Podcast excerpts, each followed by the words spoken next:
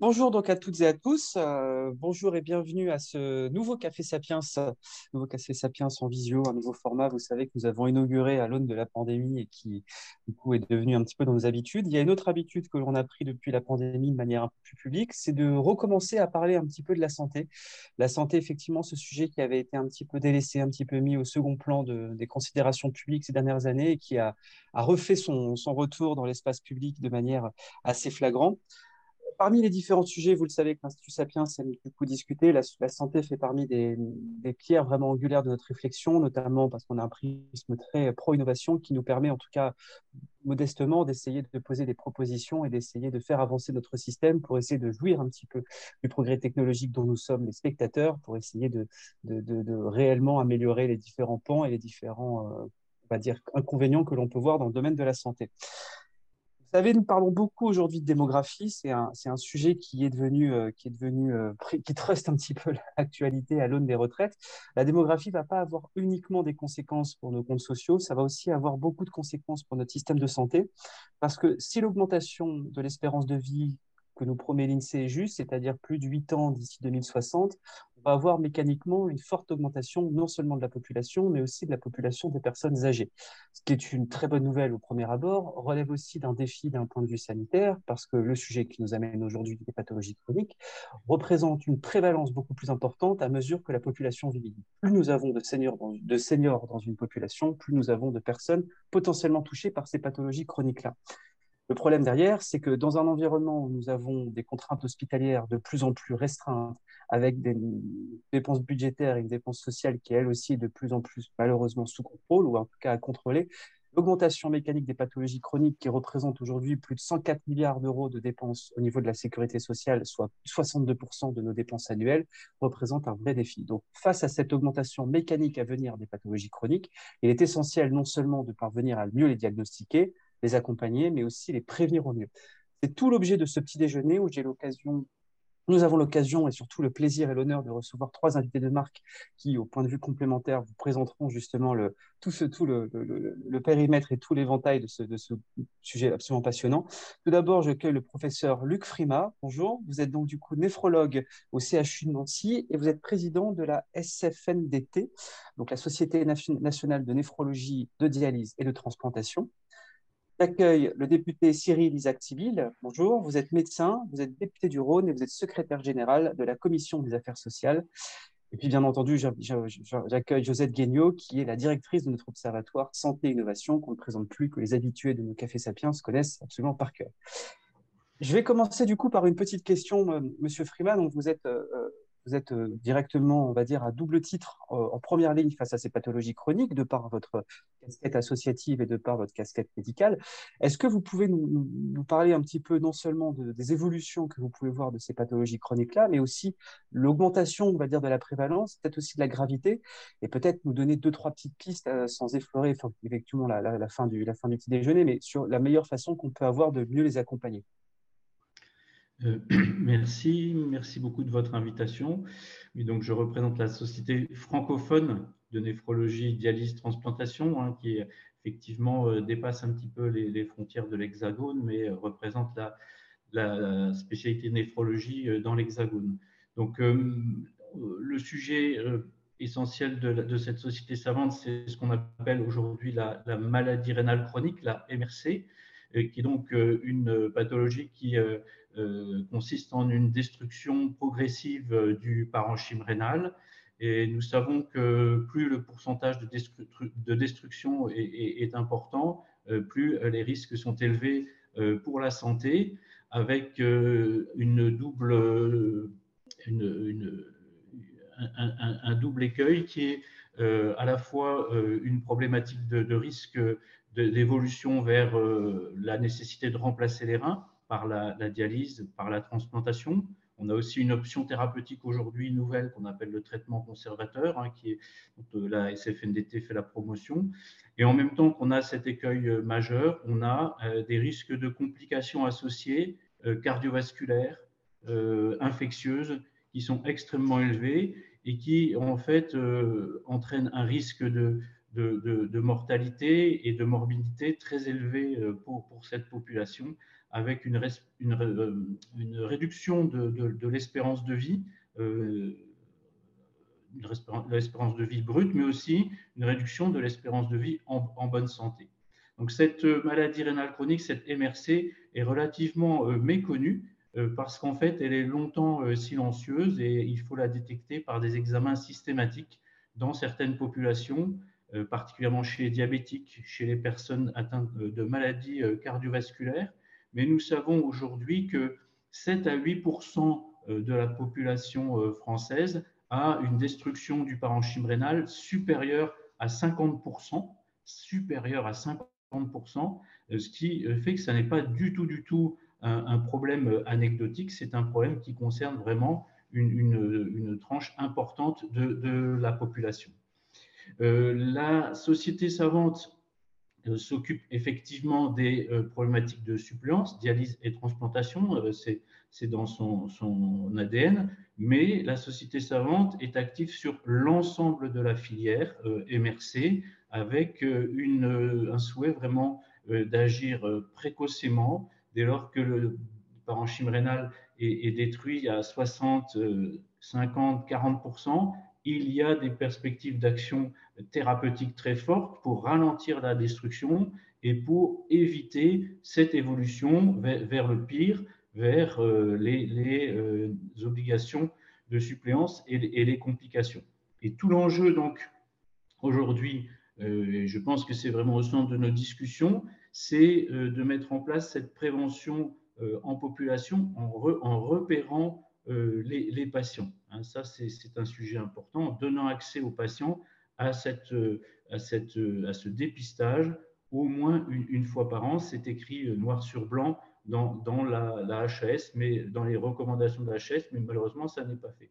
Et puis, juste pour euh, euh, compléter, lorsque malheureusement la, la, destruction rénale atteint son, son maximum, hein, quand on est à moins, moins de 20% de fonctionnement, là, il faut vraiment une structuration étroite de la filière pour euh, continuer de, repousser l'échéance de la suppléance et, et prendre en charge les patients. Et là, les néphrologues sont à la pointe, puisque depuis octobre 2019, ils ont euh, accepté euh, de mettre en place la filière forfait MRC euh, dans leur structure. Et, c'est une prise en charge qui a apporté beaucoup de modifications dans, pour les soins, avec non plus une prise en charge au coup par coup en face à face, mais vraiment une prise en charge longitudinale au quotidien dans la vie du patient. La maladie chronique, la maladie rénale chronique, elle est tous les jours dans la vie des patients. Il faut que les soins soient adaptés à cette chronicité.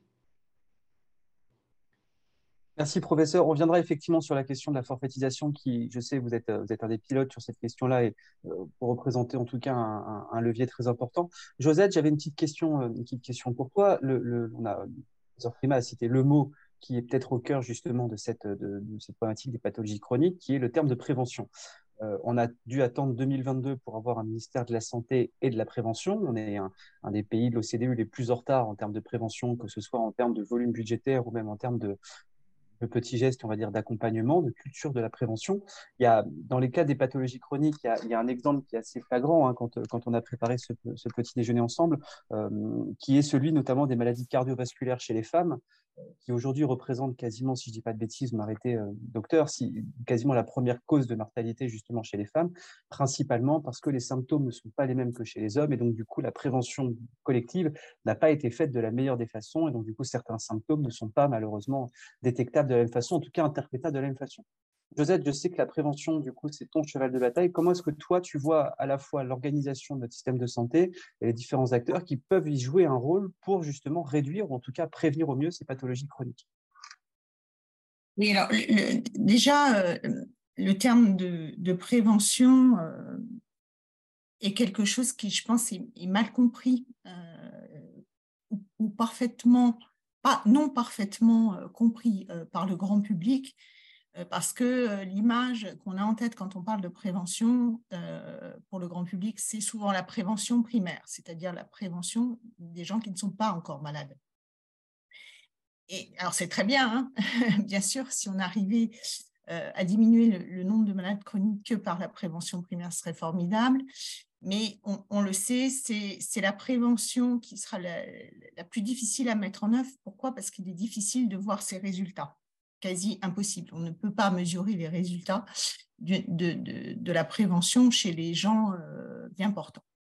Par contre, quelque chose qui concerne beaucoup euh, les personnes malades chroniques euh, et, qui est beaucoup moins vu en France comme prévention, ne serait-ce que parce que les dépenses de santé qui comptent pour cette prévention en France ne sont pas comptabilisés en termes de prévention, mais sont comptabilisés dans la consommation de, biens et de produits et de soins. Hein.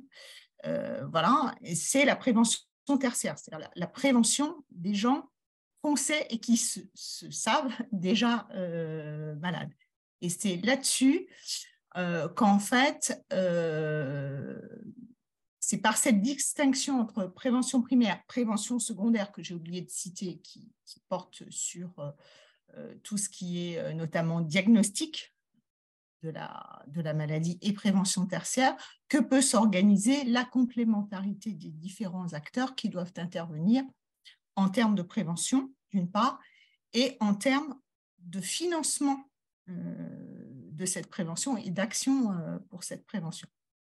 Il est euh, très clair, euh, par exemple, euh, que pour tout ce qui est promotion de la santé, information et prévention primaire, c'est de manière prépondérante le sujet des pouvoirs publics et de l'assurance maladie, puisque là, il s'agit de, porter des discours, de la communication, de l'information en masse. Euh, la dernière euh, enquête euh, de baromètre de l'INCA qui vient de paraître sur la manière dont les gens voient les facteurs de risque en termes de cancer est absolument effarante. Voilà, c'est là qu'on voit qu'on est bien loin de, faire ce qu'il faut sur la, sur la promotion de la santé et l'information et, la prévention primaire en France. Donc ça, c'est éminemment euh, le sujet du pouvoir public et de, l'assurance maladie. La prévention secondaire, donc euh, diagnostic, vaccination, etc., euh, c'est aussi l'affaire, bien sûr, des pouvoirs publics. On voit combien c'est difficile avec cette histoire de la pandémie. C'est aussi de manière prépondérante l'affaire des professionnels de santé, même si les professionnels de santé sont bien sûr sur toute la chaîne de la prévention, primaire, secondaire et tertiaire. On en reparlera pour le tertiaire. Euh, mais là, ils jouent un rôle fondamental puisque c'est eux les acteurs et c'est eux qui peuvent, face aux patients, euh, le décider à faire l'acte qu'il faut pour, euh, diagnostiquer ou pas, on espère, sa pathologie. Et puis l'histoire de la prévention tertiaire, où là, évidemment, euh, on est en plein finalement euh, dans le soin, hein, donc les, soignants euh, sont indispensables. Et où là, en fait, aujourd'hui, du fait de, et on peut s'en réjouir, hein, du fait de notre régime particulier de prise en charge à 100% des gens en infection de longue durée, c'est éminemment le champ de la sécurité sociale. Sauf que tous les malades chroniques ne sont pas en ALD, d'une. Et deuxièmement, que la sécurité sociale, un beau jour, ne va pas pouvoir tout financer. On voit assez difficile à l'ISO que ça va être difficile. Et euh, moi, je crois très fort qu'on a un, système dual en France particulier, euh, qui fait qu'on a le reste à charge au monde le plus, enfin, dans l'OCDE le plus faible, et donc au monde le plus faible, voilà, on peut le dire, et qu'il faut s'en servir. Et que euh, les complémentaires santé doivent être que ce n'est pas qu'elles ne veulent pas s'impliquer, c'est qu'aujourd'hui, euh, on, estime euh, qu'elles ne savent pas faire, alors qu'elles financent déjà les dépassements d'honoraires des malades chroniques qui vont souvent chez les spécialistes et à l'hôpital, euh, qu'elles financent les forfaits journaliers hospitaliers, donc tout un tas de frais pour ces malades chroniques, mais elles doivent être prises en compte. Alors ça commence puisqu'on vient de mettre un ticket modérateur sur les nouveaux forfaits et les surveillances, et elles doivent participer euh, non seulement au financement, mais aussi à l'information et euh, à la promotion euh, de la prévention tertiaire auprès du public concerné. Merci, euh, merci Josette. Euh, monsieur le député, comment, en plus, vous, aussi, vous avez une double casquette. Vous êtes à la fois médecin et à la fois député, et aussi secrétaire général de la Commission des affaires sociales. pour finir ce tour de table rapide, comment vous voyez, avant de rentrer vraiment dans le sujet, comment vous voyez du coup cette question de, des pathologies chroniques, à la fois à l'aune de la prévention, de leur incidence euh, et aussi de leurs causes, on va dire, démographiques et potentiellement de leurs conséquences économiques qu'on peut avoir. Comment est-ce que le législateur peut justement se combiner ce, triangle, on va dire, de problématiques? Bonjour et merci pour l'invitation. Euh, je, crois, que vous l'avez très bien défini au départ. Euh, vous avez très bien défini la problématique, le vieillissement de la population, l'augmentation de l'espérance de vie, donc c'est plutôt une bonne chose, et avec la problématique des maladies chroniques qui vont effectivement, euh, qui, sont en train de, qui sont en train d'augmenter avec une part non négligeable, on va arriver à 20%, euh, et, et, le problème de, de coût pour la sécurité sociale. moi, moi j'aime bien présenter, lorsqu'on parle de prévention, comme vous le disiez, effectivement, Mme la notion de prévention est compliquée dans le sens où moi, maintenant, j'essaye de parler de parler plus de santé publique que de prévention. Euh, mais bon, euh, euh, la, notion, la notion de prévention est compliquée dans le sens où chacun voit midi à sa porte concernant la prévention et à, son expérience personnelle par rapport à ça. Moi, la manière, la manière dont... donc, Au niveau de la prévention, je suis pas mal impliqué dans le sens où j'ai lancé les premières jeunes parlementaires, où j'ai réuni l'ensemble des acteurs. Et je pense que mon, mon, mon, en, tant que parlementaire, ce que je souhaite, c'est on, on a 3-4 mois pour faire bouger les choses euh, dans le cadre du CNR, dans le cadre effectivement des, des parties prenantes, il faut absolument bouger les choses, euh, faire en sorte qu'il y a une stratégie de santé qui soit établie dans les 3-4 mois qui prenne en compte la prévention. Pour présenter les choses, moi j'aime bien dire que en 1945, nos prédécesseurs ont fait un truc extraordinaire qui est la sécurité sociale et l'assurance maladie mais que la promesse était faite aux Français en 1945, c'est de dire faites ce que vous voulez, mangez ce que vous voulez, buvez ce que vous voulez, fumez ce que vous voulez, les, les mauvais comportements en santé que vous voulez, euh, c'est pas grave, enfin c'est pas grave, on s'en fiche. Euh, la promesse qu'on vous fait, c'est lorsque vous serez malade, on prendra en charge vos soins. Et qu'on voit que, effectivement, 70 ans après, on dépense pour 240 milliards de soins si, à l'époque ils avaient imaginé ça, euh, euh, mais tant mieux, il y a qu'une espérance de vie qui augmente, donc on peut être satisfait. Mais avec le double paradoxe, c'est si on est, si on est des champions par rapport à l'espérance de vie, on est aussi les champions par rapport à l'espérance de vie en mauvaise santé. Moi, je pense que la nouvelle promesse qu'il faut faire aux Français, c'est de leur dire, euh, bien évidemment, on continuera à vous soigner, à prendre en charge les soins, mais euh, par contre, effectivement, on va s'occuper euh, pour que vous acquérez les bons comportements en santé. Et c'est pour ça que c'est vrai que souvent, comme disait Mme Guignot, on parle de, prévention primaire, secondaire, tertiaire. Moi, je, suis persuadé que la solution, elle est dans la promotion de la santé, dans l'éducation à la santé, que ce soit effectivement chez les bien portants ou que ce soit effectivement chez les malades, jusqu'à la tertiaire par rapport à l'éducation thérapeutique et donc, pour moi, le, côté éducation, c'est le principal, c'est la, principale chose à faire. Alors, après, quand vous parlez effectivement, c'est ça qui est intéressant, c'est la deuxième chose que le deuxième point que je voudrais faire, et c'est que je pense que la promotion de la santé et l'éducation à la santé doit être globale. Euh, en France, euh, comme souvent, euh, on a un petit peu segmenté, on compartimente un petit peu les choses.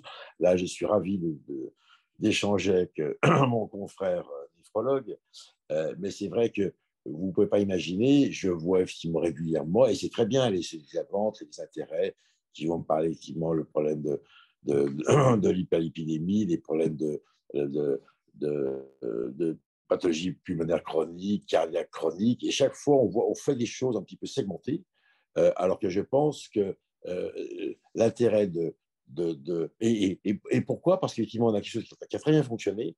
effectivement, chacun, chacun, chacun effectivement, essaie de travailler comme ça. C'est le plan cancer. Le plan cancer a été une très belle réussite.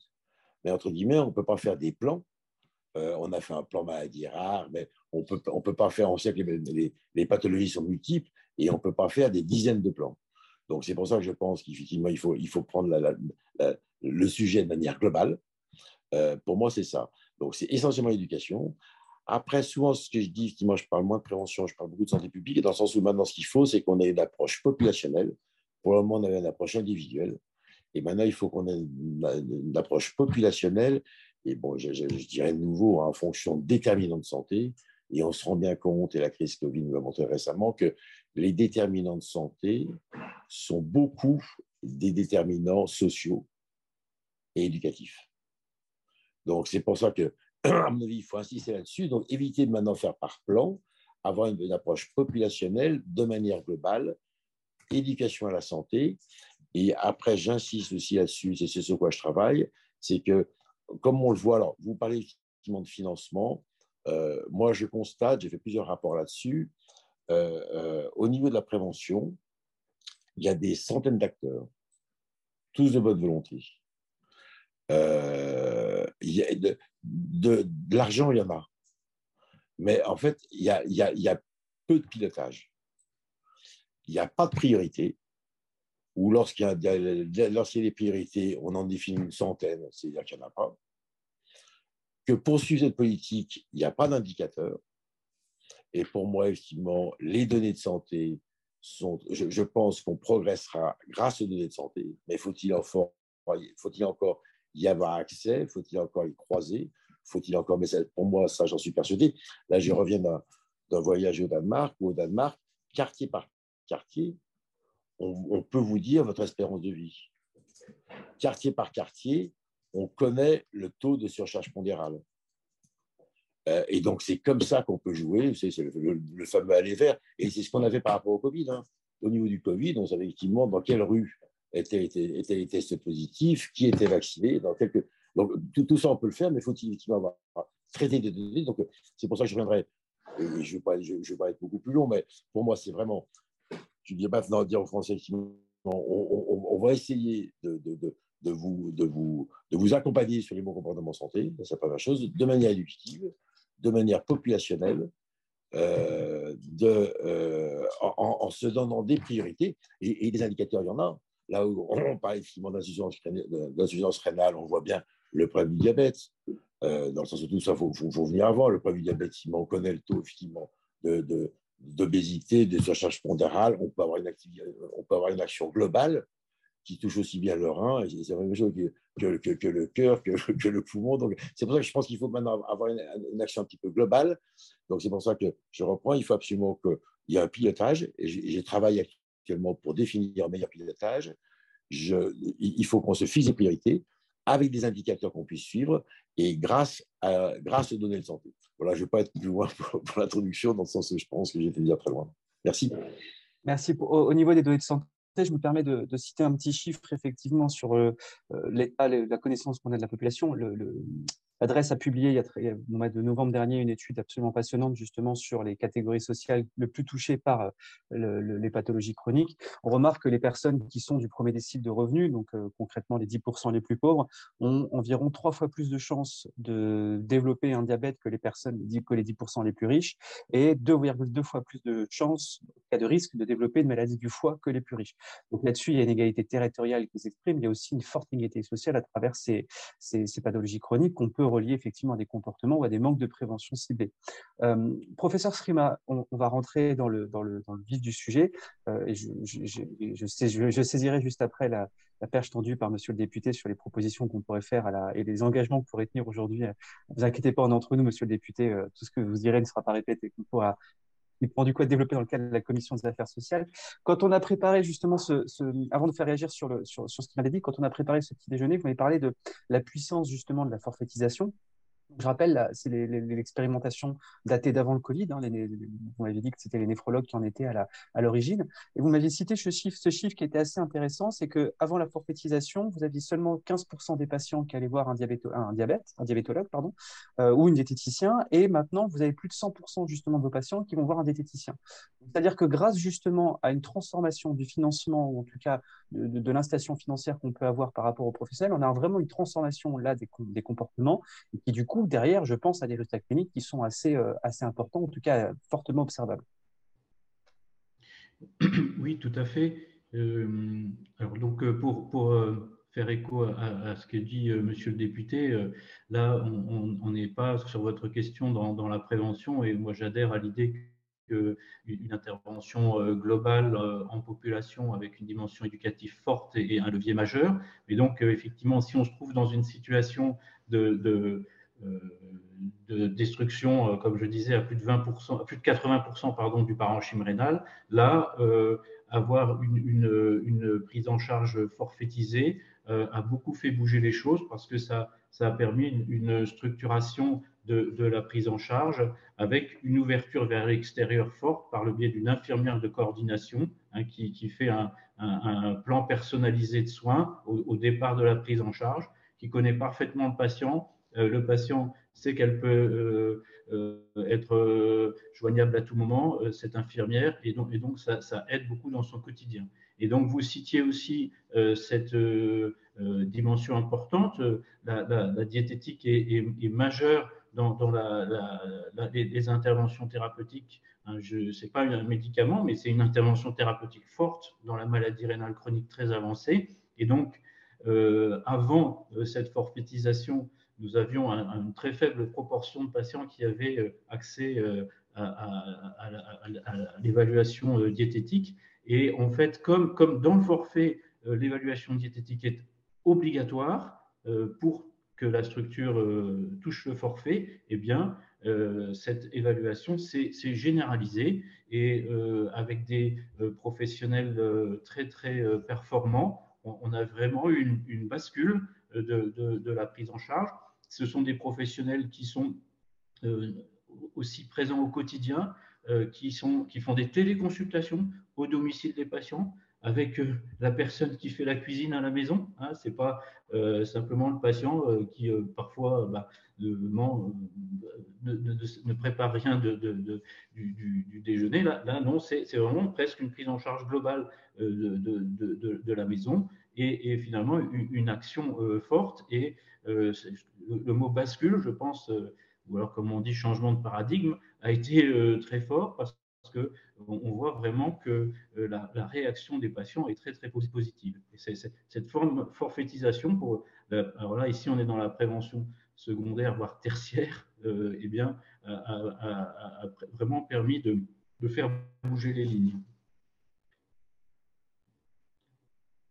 Pour vous, du coup, c'est je, vous redonne la parole. Pour vous, du coup, c'est la solution, en tout cas une des solutions qui doit être développée et déployé et généralisé à toutes les, le, suivi des autres pathologies chroniques ou ça peut être uniquement spécifiquement avoir des effets justement sur les pathologies dont vous êtes l'expert?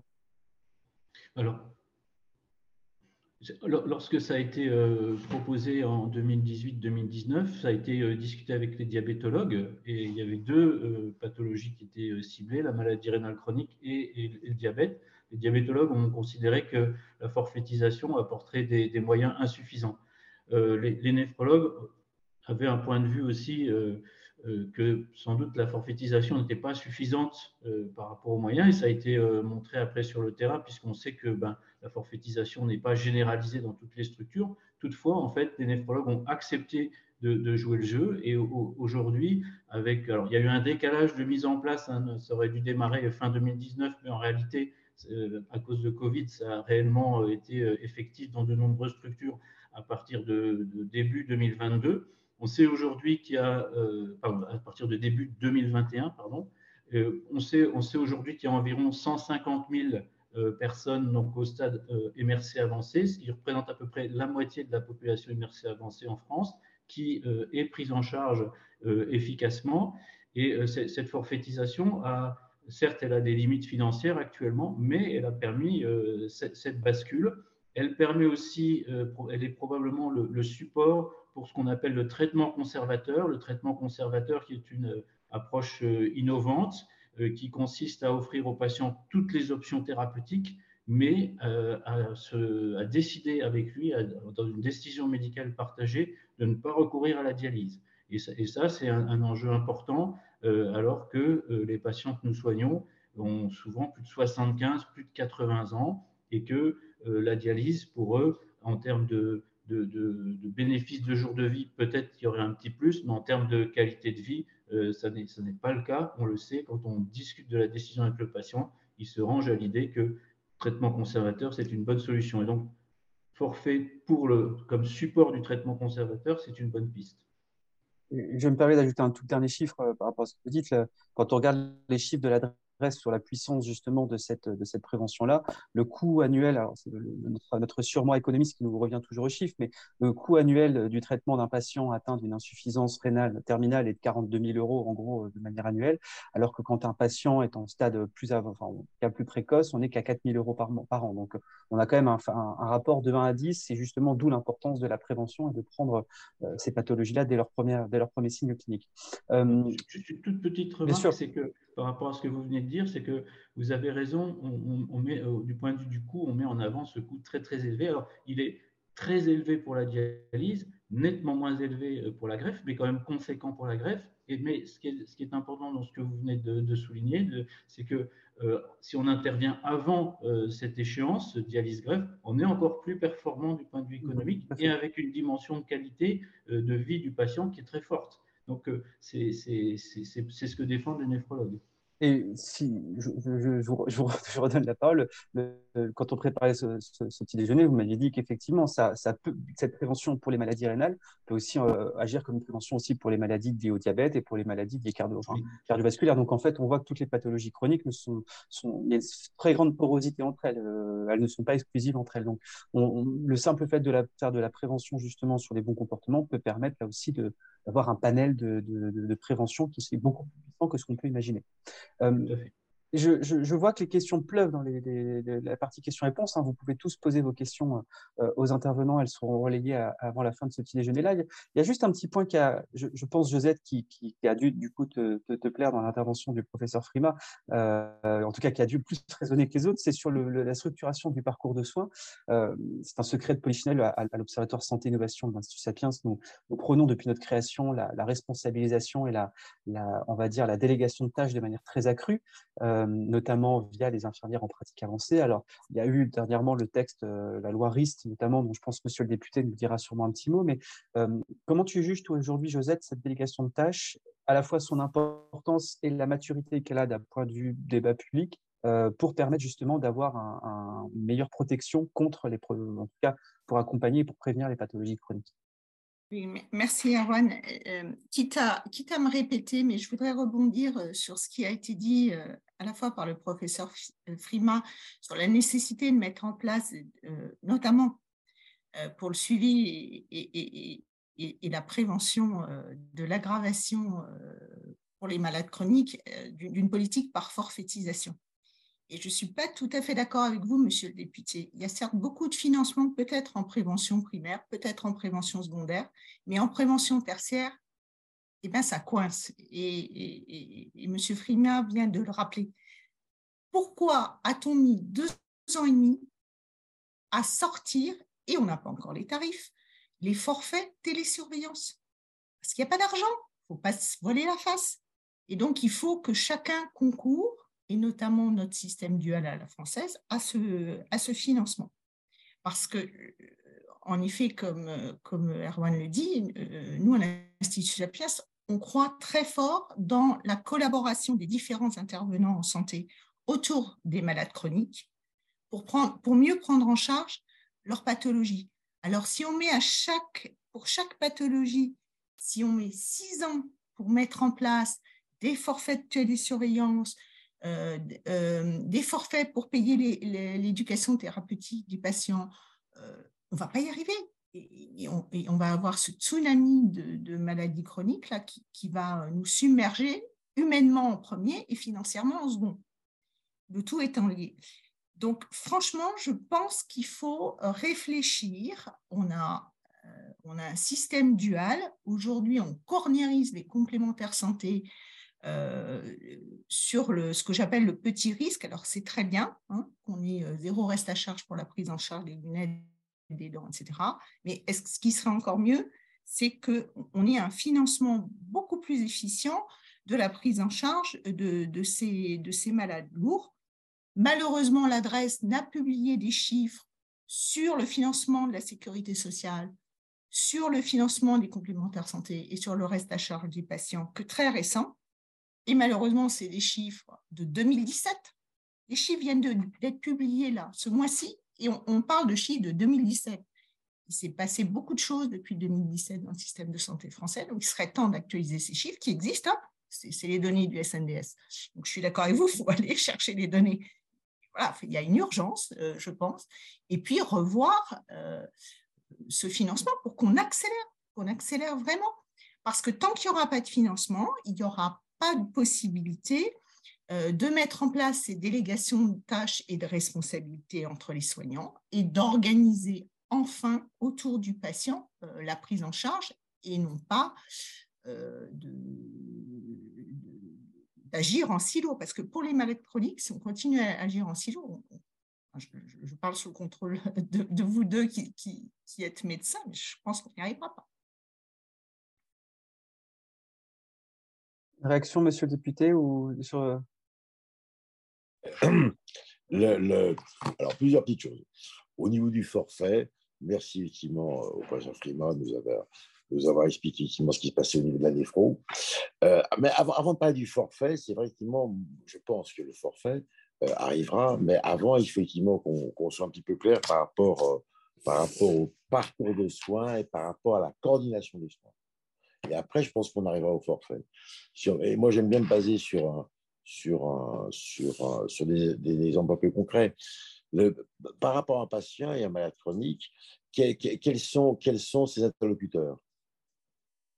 Quelqu'un qui est diabétique, quelqu'un avec une insuffisance rénale, quel est son interlocuteur? Est-ce que c'est son médecin de traitant et, en même temps, où est-ce qu'il est?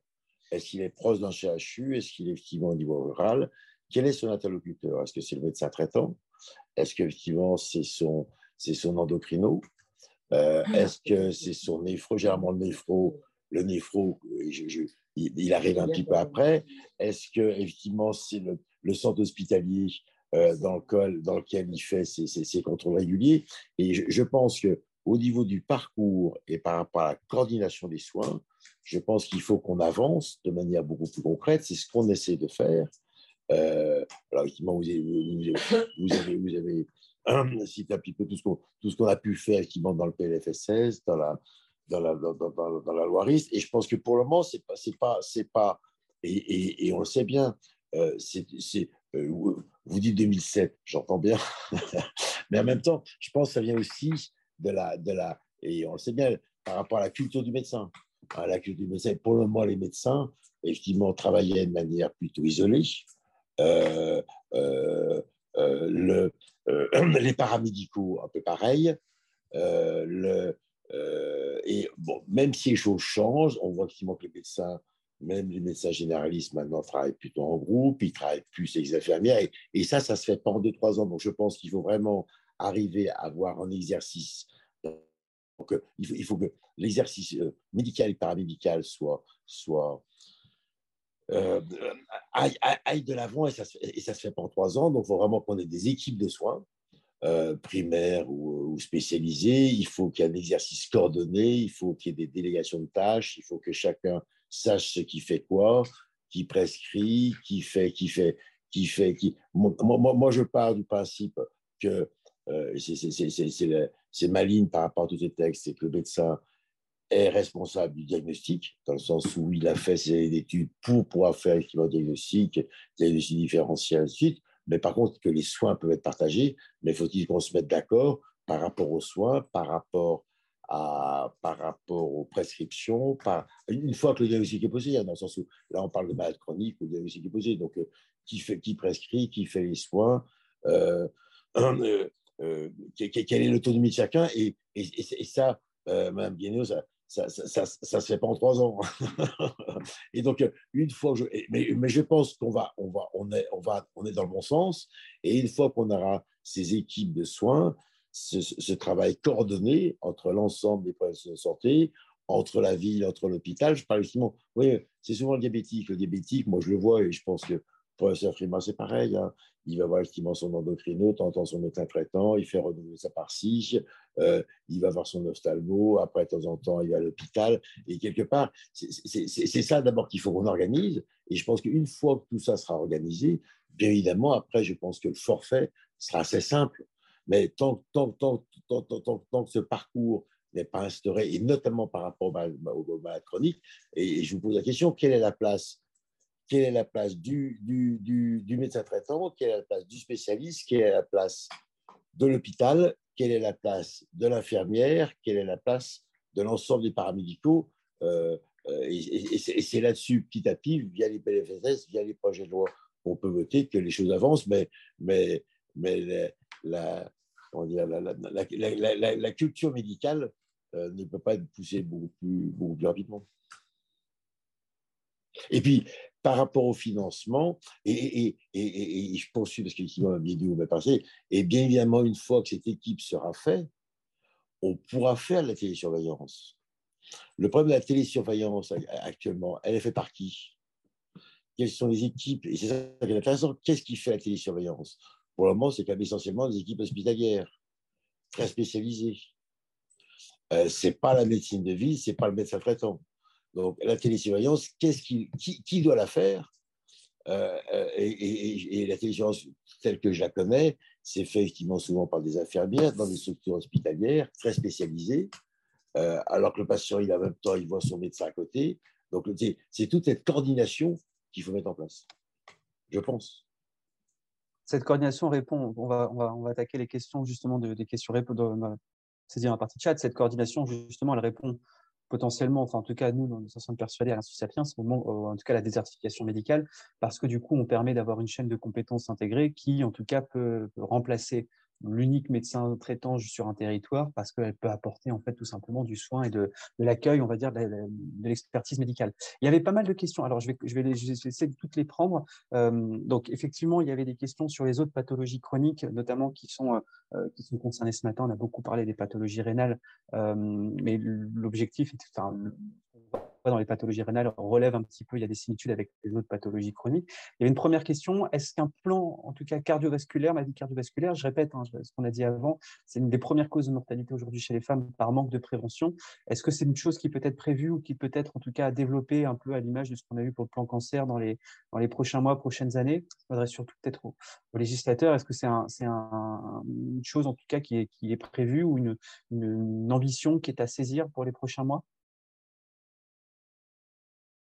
Alors, je, l'ai évoqué tout à l'heure, il y a plusieurs plans qui sont faits, hein, depuis, depuis le plan cancer qui était une vraie réussite. Hein.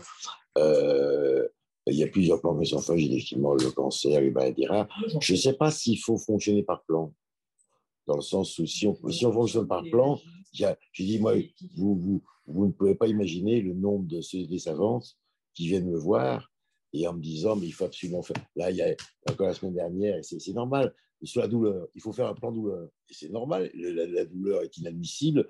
Donc, on fait un plan douleur, on fait, on fait un plan par organe, on fait un plan par symptôme, et, à ce moment-là, on peut décliner toute la sémiologie. Donc, euh, je, et, après, comment, et comment donner, comment donner, les, comment donner les, les priorités? C'est très compliqué. Le, le, le, je, je, pense, et c'est pour ça que je pense, je ne sais pas si. Euh, enfin, il y, a une vraie réflexion par rapport à ça, en, sachant que, quand même, euh, toutes ces pathologies sont, sont, et même rénales, c'est des pathologies qui sont vasculaires. Euh, et donc, les facteurs de risque sont, un peu les mêmes. Et je pense, c'est pour ça que je dis, pour moi, il faut plutôt jouer de manière éducative sur des choses qu'on peut suivre de manière populationnelle.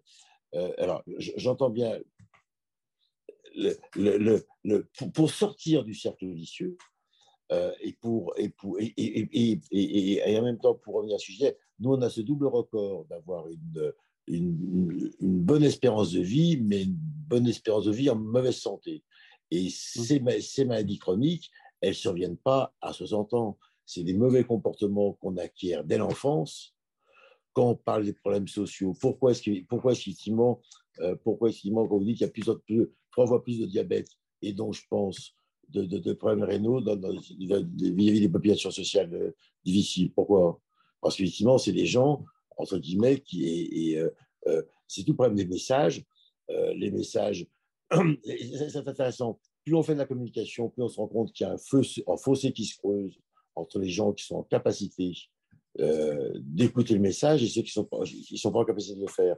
Lorsqu'on parle de saint fruits et légumes, euh, c'est très bien, ça, ça, fait encore les gens les plus aisés encore une meilleure santé et on creuse le trou, le fossé avec les gens qui sont dans l'incapacité de recevoir ce message et qui malheureusement, euh, lorsqu'ils déjeunent, ils déjeunent autour d'une bouteille de, de soda.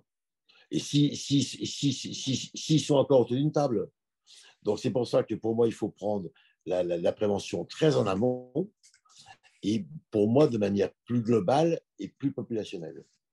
Si je peux. Et les plans, on pourra, je pense qu'il pourrait y avoir d'autres plans, mais je veux dire, les plans, euh, on, pourrait, on pourrait imaginer 10, 20 plans, et je ne sais pas si notre, système est, en, capacité de, de, de tous les financer.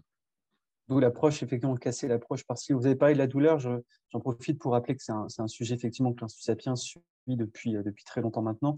Et je vous, renvoie, parce que je vois que c'est une question qui est souvent revenue dans le chat, euh, la question justement de la, douleur chronique euh, a été traitée il y a deux semaines dans un très très bon Café Sapiens entre Dominique Calmels et Valéria Martinez. Le replay est disponible sur notre, notre chaîne YouTube. Je, vous incite à, tous aller le voir.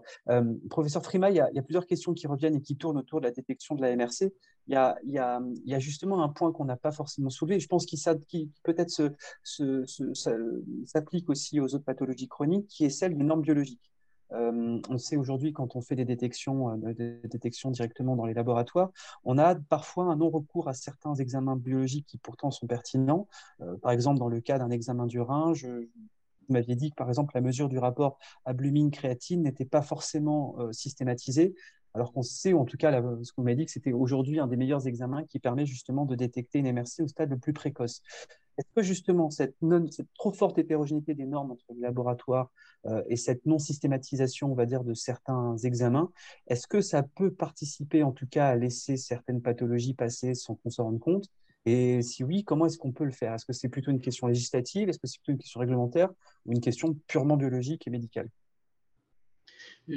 C'est la question des outils euh, pour, être efficace euh, et, malheureusement, actuellement, pour ce qui est de la détection au niveau des examens d'urine, de, l'albuminurie, il y a une grande confusion qui euh, tourne autour, euh, un, premièrement, du, remboursement de cet acte qui actuellement est sujet à, des réserves. Il faut, il faut être soit diabétique, soit hypertendu, soit avoir une maladie rénale chronique pour être remboursé, euh, ce qui en réalité conduit à ce que euh, l'examen n'est pas fait et remplacé par un autre examen beaucoup moins euh, performant. Donc c'est simplement, si je puis dire, une, adaptation de la nomenclature. Ça, et ensuite, dans un second temps, il faut effectivement que, les, normes, la métrologie, les normes des examens soient, bien claires et, utilisables et comment dire, puisse être traduit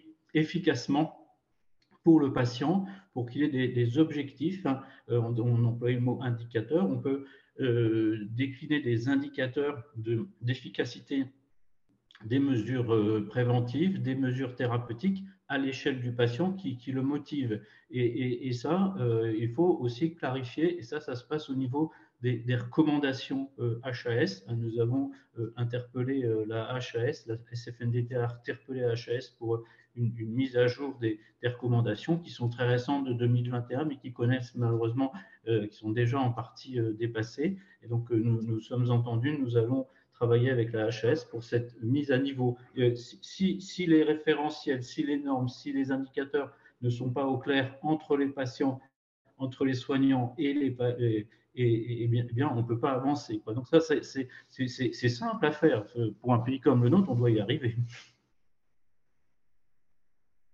Malheureusement, de, quand on voit d'un point de vue empirique, tout souvent, ce qui est simple à faire n'est pas forcément euh, facile à mettre en place. si, si, mais ça avance, ça avance, ça avance, ça avance, ça avance. Il, faut, il faut être optimiste, ça avance. Je dis, moi, moi, je ferai effectivement dans, dans, les semaines qui, dans les semaines qui arrivent, je vais essayer d'écrire. On, va essayer tous d'écrire. Euh, une, feuille de route, un espèce de plan prévention, et, c'est ce genre de choses qui manquent qu'on prendra en charge. Je suis désolé, je suis obligé de vous quitter parce qu'il y a un petit sujet de loi actuellement qui est en examen et je dois rejoindre la, commission sociale dans dix minutes pour traiter de, des retraites. À très vite et encore merci beaucoup pour l'invitation.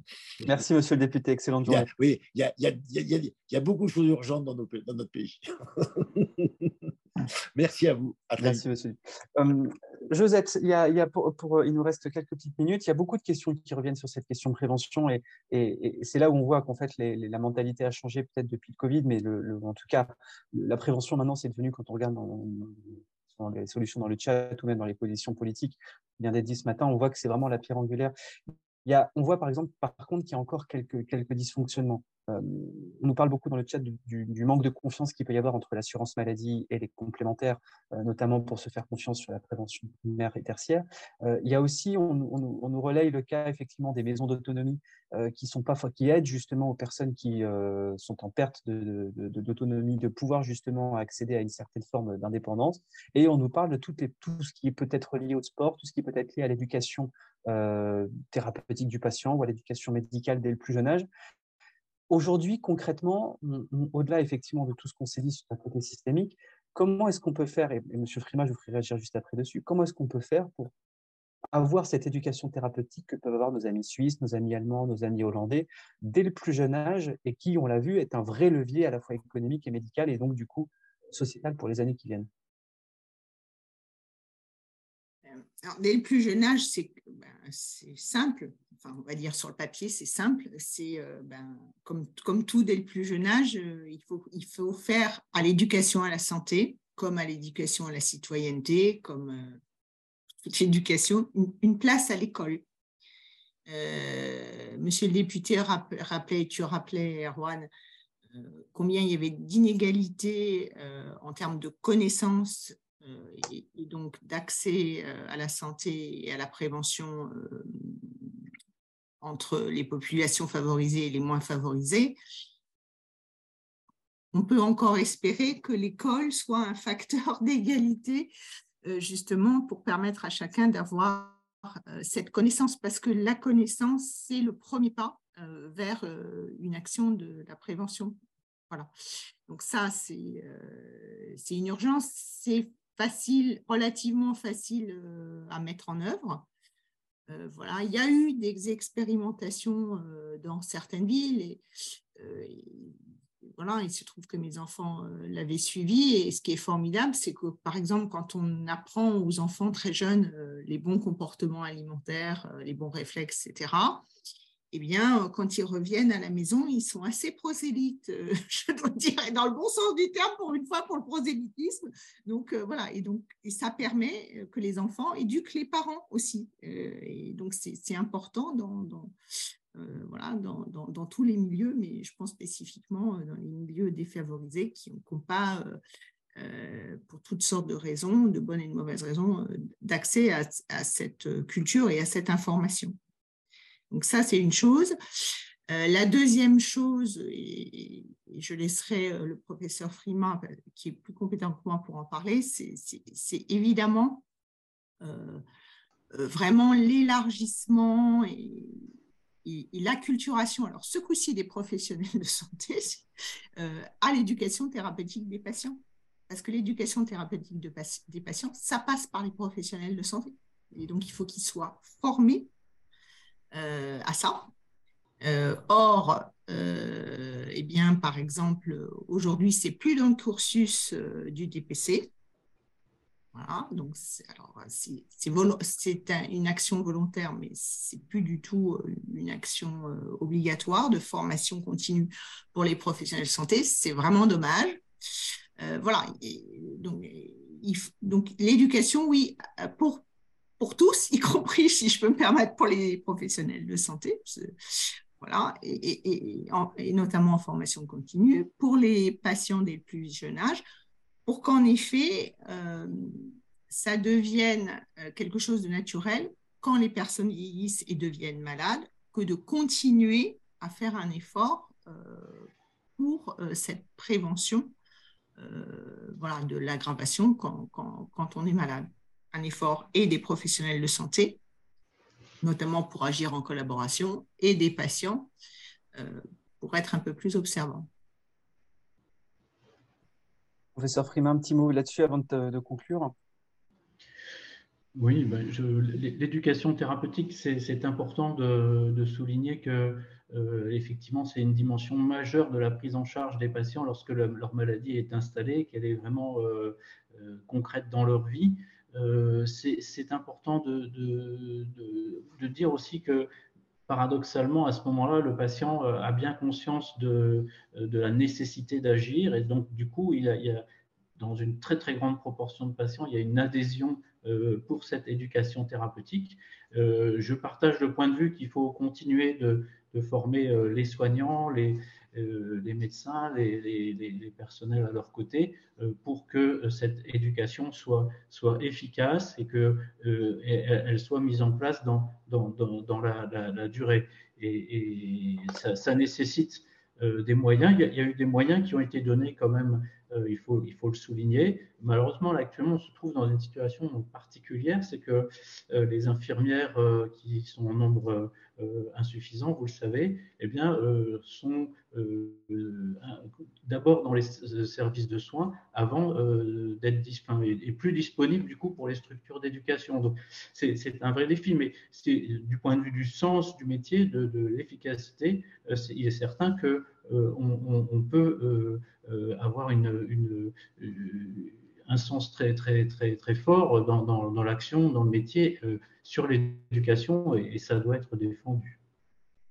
Parfait. Donc, si je dois conclure un petit peu tout ce qu'on s'est dit ce matin, effectivement, les pathologies chroniques représentent un défi de plus en plus important dû au vieillissement de la population, mais ce n'est pas une fatalité en soi. Pas, on ne va pas du coup assister non seulement à une explosion des coûts et une, saturation des capacités hospitalières si on opère le traitement proposé ce matin par, euh, par le professeur Frima et par Joseph Guignou ainsi que monsieur le député. Donc, j'ai noté cinq points en tout cas qui pour moi sont, sont, sont ressortis de débat.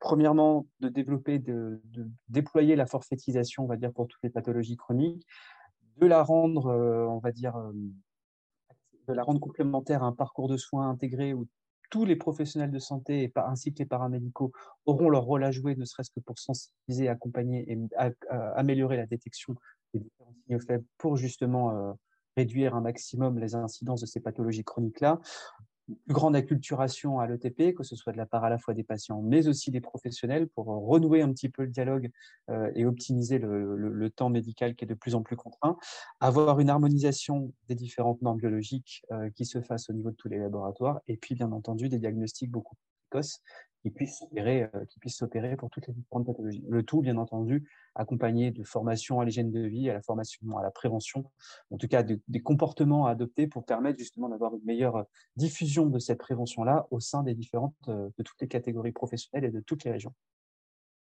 Merci en tout cas à, tous les deux pour, pour, pour, ces échanges absolument passionnants. la note liée justement aux propositions de l'Institut sur les pathologies chroniques sera en ligne dans quelques minutes sur notre site. Josette, je te remercie beaucoup pour ta réponse ce matin. Professeur Frima, bah, peut-être un tout dernier mot de la fin, il nous reste 30 petites secondes. Ben, grand merci d'avoir euh, consacré euh, ce, petit déjeuner à, euh, ce sujet très important. Et moi, je veux rester optimiste. Hein, on, doit pouvoir très certainement agir sur le terrain. Et, j'adhère à ce qu'a dit le, député, monsieur le député, c'est qu'on on doit se coordonner, s'entendre et puis être, commencer à travailler en ville et puis euh, accorder ville et hôpital et on va y réussir. Coordination, bon sens et simplification, des, mots en tout cas que nous on cherche à continuera à pousser. Juste un dernier mot, Erwan. Est-ce que l'émission est accessible en replay? Bien sûr, ce sera accessible en replay dès cet après-midi. Voilà. merci. Merci à tous, merci à tous nos téléspectateurs. Merci, professeur. Je vous donne rendez-vous dans, je vous donne rendez-vous dans deux petites semaines pour un autre débat qui concerne le glissement démographique, euh, qui sera euh, peut-être un peu moins consensuel, qui est celui pour un débat sur les retraites, et notamment pourquoi est-ce qu'on se prive d'une part de capitalisation dans notre système de retraite. Voilà, je vous donne rendez-vous du coup dans le prochain jour pour un nouveau Café Sapiens et je vous souhaite une excellente journée. Merci à tous.